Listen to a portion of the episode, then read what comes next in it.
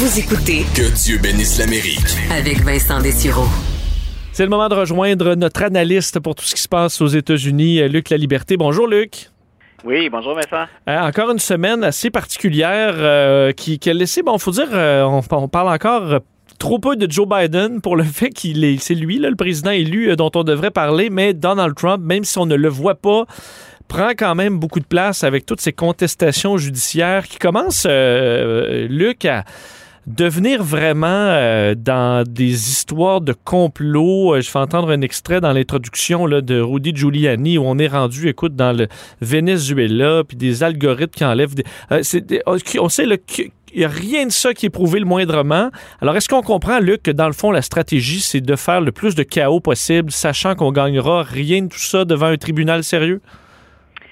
Euh, écoute, d'abord, on a l'impression d'assister, euh, si- on assistait à une parodie de, démocratie américaine, euh, je pense que même ça, ce, à quoi on assiste cette semaine, ce serait exagéré. On n'y croirait pas. Maintenant, l'objectif, ce qu'on a en tête du côté de, M. Trump et de M. Giuliani, si on pense à des recours, puis si on pense à avoir gain de cause quelque part, tu l'as bien souligné, il n'y a rien de ce qu'on a vu, entendu cette semaine qui tient la route. Il n'y a, pas de preuves, il n'y a pas de faits, et les tribunaux rejettent du revers de la main. Souvent, on refuse d'entendre l'argumentaire parce qu'il n'y en a pas, parce qu'il n'y a rien de solide pour qu'on puisse euh, avoir à débattre, à se prononcer sur cette cause-là. Ce que font euh, Trump et Giuliani cette semaine, c'est de s'essayer en long et en large partout où ils le peuvent. Et il n'y a qu'un seul objectif là-dedans, on espère qu'il y a une de nos accusations qui va coller quelque part et qui va permettre de retarder la certification des votes. Tu vois, vendredi, dans la journée de vendredi, la Géorgie a certifié ses votes. Donc ça, c'est important. Ça veut dire, écoutez, nous, on bougera plus. Euh, on a fait le décompte, on a fait un recomptage. Euh, M. Biden est bel et bien le gagnant. Puis voici ce qu'on envoie maintenant comme message à nos grands électeurs qui vont aller voter le 14 décembre prochain. C'est là où ça va devenir officiel, l'élection. On le sait, le vote du 3 novembre, ben, c'est un indicateur très solide parce qu'on ne renverse pas le vote de la population habituellement. Donc maintenant, on se dirige vers le 14 décembre. Il restait donc deux États. Une fois que la Géorgie s'est prononcée, une fois que l'équipe de Donald Trump, ses juristes, dont Giuliani, ont baissé les bras en Arizona, ils ont abandonné leur recours, il ne reste maintenant que deux États à certifier parmi les États importants là, qui pourraient faire la différence. Il reste la Pennsylvanie et il reste aussi le Michigan. Et ça, ça se passe lundi. On est en début de semaine quand, euh, quand on va certifier le vote.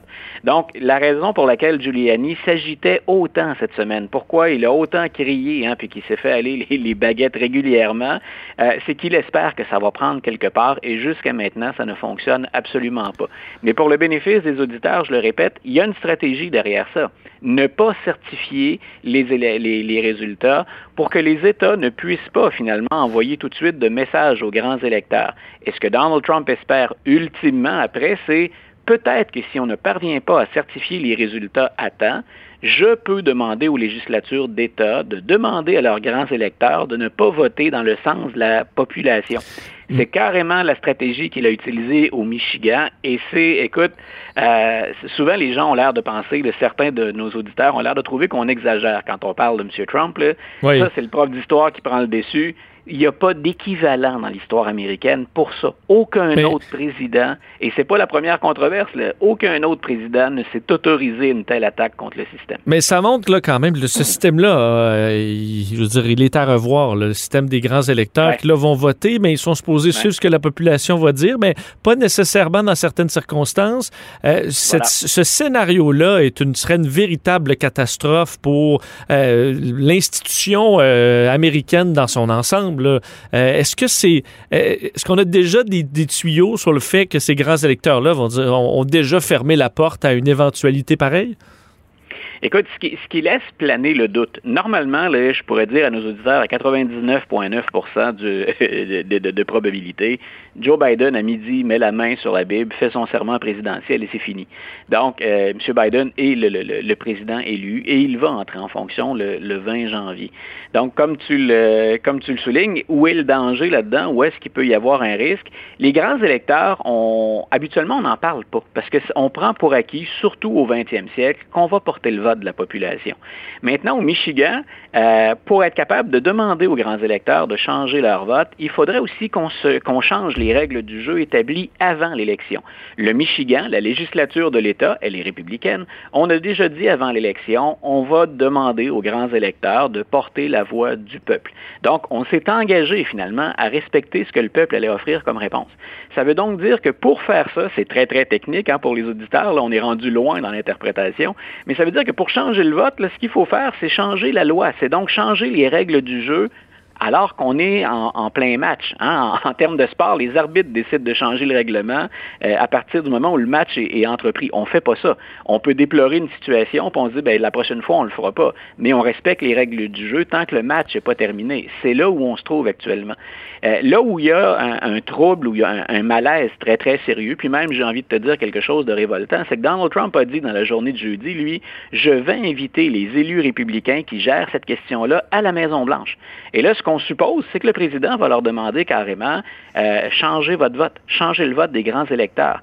Là, on a un président qui sort, euh, on, est vraiment, là, hein, souvent on dit ça, on est ailleurs, euh, on est là, ailleurs. On est dans un monde parallèle. Un président américain qui exerce des pressions sur des élus pour renverser le vote de la population sans avoir, il faut le répéter, sans avoir de preuves, sans avoir de cause à défendre. Et c'est là où on entre en plein scandale. Et si Donald Trump euh, a à payer le prix de ça éventuellement, je ne pourrais dire qu'il l'a mérité. Oui, en congédiant aussi, on sait, là, congédié M. Krebs, là, donc un de ceux qui, qui avait validé. Alors, même ceux qui sortent la tête pour dire non et c'est valide, avec toute leur expertise, euh, ils peuvent perdre en perdre leur emploi.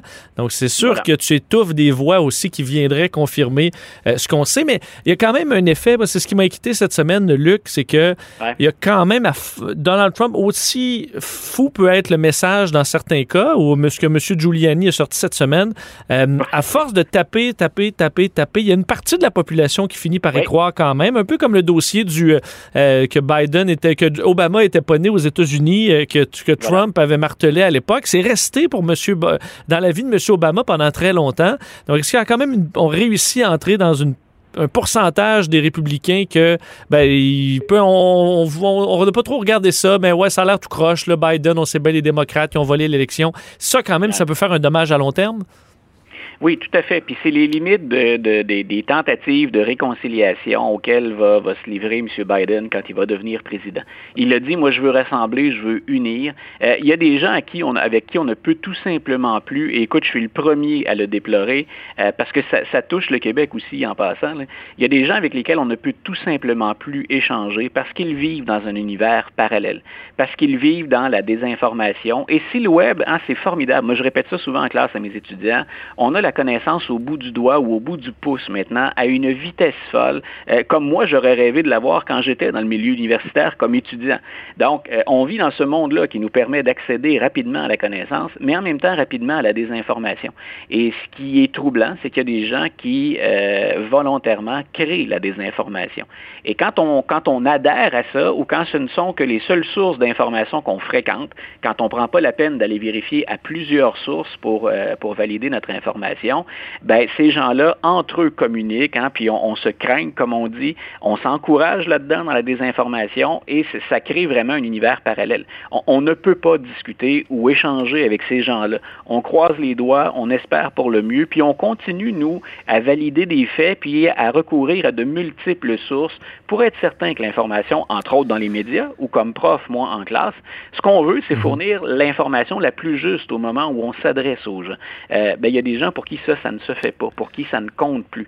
Et je répète, c'est ce qui est triste. Euh, si Joe Biden est sincère dans son, dans son désir de rassembler la nation et de les unir, ben, il y a une forte proportion d'Américains avec qui il ne peut pas espérer dialoguer. Donc, il va miser sur les autres républicains. Les républicains qui ont voté pour Donald Trump sans être d'accord avec tout ce qu'il dit et sans être d'accord avec tout ce qu'il fait. C'est quand même beaucoup de millions d'Américains, ça. Mais je répète, il y a quand même un bloc important avec lequel on ne peut plus dialoguer. Euh, Luc, de, bon, en fin de semaine, samedi, dimanche, c'est le, c'est le G20. Là. je, m'en suis rendu compte même aujourd'hui, vendredi, là, on dit, ah ben, ma foi, c'est le G20. On sait que ça se fait à, distance. Euh, et on sait pas, là, on se parle, on est vendredi après-midi, on ne savait même pas encore si Donald Trump allait être là. Euh, Donald Trump qu'on n'a pas vu depuis, bon, des jours, alors qu'on est dans une situation qui, au niveau de la COVID, se détériore à une vitesse folle on a l'impression que le capitaine a quitté le navire. Là, il s'occupe de ses dossiers euh, de, confrontation devant les tribunaux et de déstabiliser l'issue du vote. Mais présentement, est-ce qu'on a un président aux États-Unis et à quel point ça peut faire des dommages, le fait qu'il ne semble plus avoir aucun intérêt avec le fait de travailler sur des dossiers d'un président? Voilà. Donc, et pour le G20, entre autres, sachant toujours pas ce qu'il entend faire ou comment il entend se prononcer, euh, on peut toujours espérer au mieux, puis je dis bien au mieux, que ben, les autres fassent la sourde oreille. On sait très bien que M. Biden s'en vient et que si avec M. Biden, on s'entendra pas sur tout, M. Biden s'est donné comme mandat de rétablir les ponts et de rétablir, entre autres, la réputation des États-Unis à l'étranger. On ne sait pas à quelle vitesse il va rétablir les ponts, puis avec qui il va choisir de le faire, parce que euh, les Américains continuent à avoir des intérêts strictement américains, que ce soit M. Biden ou M. Trump, mais on sait que M. Biden est un interlocuteur crédible, c'est quelqu'un qui va écouter, donc, et, la manière est très différente. Donc, on peut toujours se contenter d'ignorer Donald Trump au mieux. Maintenant, ça dépend toujours de ce que Donald Trump va arriver, euh, ce avec quoi il va arriver ou des déclarations qu'il va faire. Euh, au G20, là, on, est inquiet, on le sait à l'échelle de la, planète, on parle de la situation économique dans l'ensemble, puis bien sûr de la gestion de la pandémie. Euh, la gestion de la pandémie, c'est une crise humanitaire, c'est une crise sanitaire, mais c'est en même temps une crise économique ou en tout cas des retombées économiques à, moyen puis à long terme dans certains cas.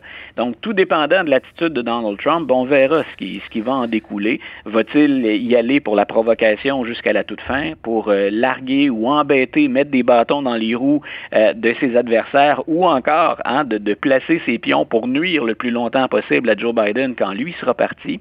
Euh, bien malin qui peut prédire exactement quelle va être la stratégie. Mais je répète, au mieux, au mieux, on va feindre d'ignorer ce que M. Trump dit, parce que le 20 janvier, ben, il y a un nouveau président qui est là, puis on mise beaucoup sur ce nouveau président pour, ben, pour faire avancer des dossiers qui stagnent, qui ont reculé depuis un certain temps.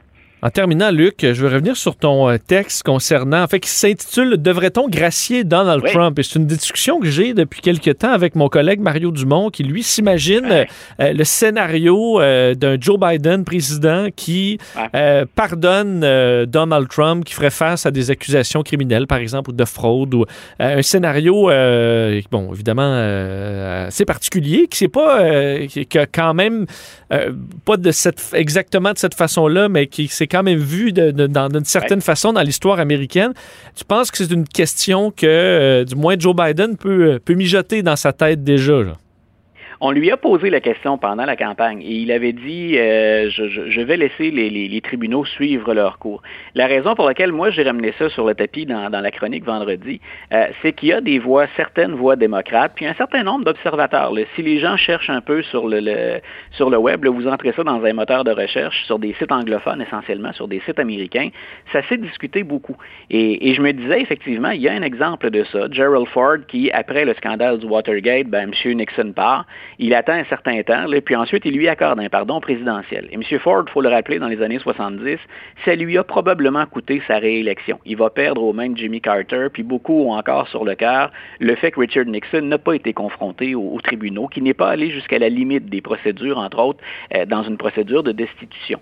Mais on s'est rendu compte à long terme que M. Ford, malgré les critiques à l'époque, avait peut-être pris une décision qu'on acceptait mieux, puis qui était même sage. Euh, J'ai pas référé à ça dans l'article, mais moi je me souviens du sénateur Ted Kennedy qui, des années plus tard, avait dit euh, J'étais farouchement contre cette décision-là quand M. Ford l'a arrêté. Puis finalement, avec le temps, ben, j'ai comme changé mon fusil d'épaule. Euh, je me rends compte que c'est ce qu'il fallait pour euh, calmer, en penser nos plaies, puis aller vers l'avant, aller vers l'avant comme pays. J'étais au départ sensible aux arguments en faveur d'un pardon pour Donald Trump.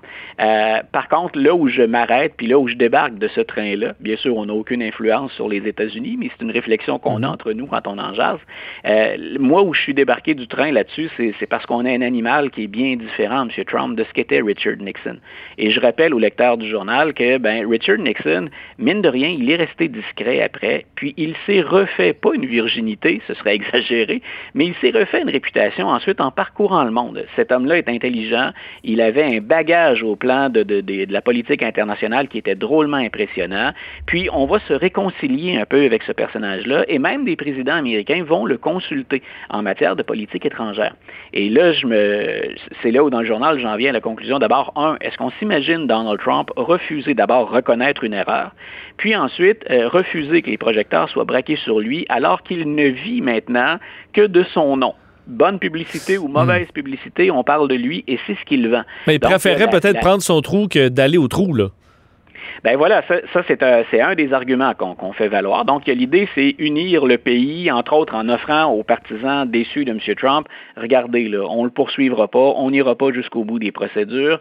Euh, il y a le fait, effectivement, que M. Trump pourrait peut-être être tenté, parce qu'il y a des causes qui l'attendent après le 20 janvier, pour lesquelles il y a une possibilité de se retrouver derrière les barreaux. On ne peut pas dire que c'est fait, mais les accusations sont graves à ce point-là.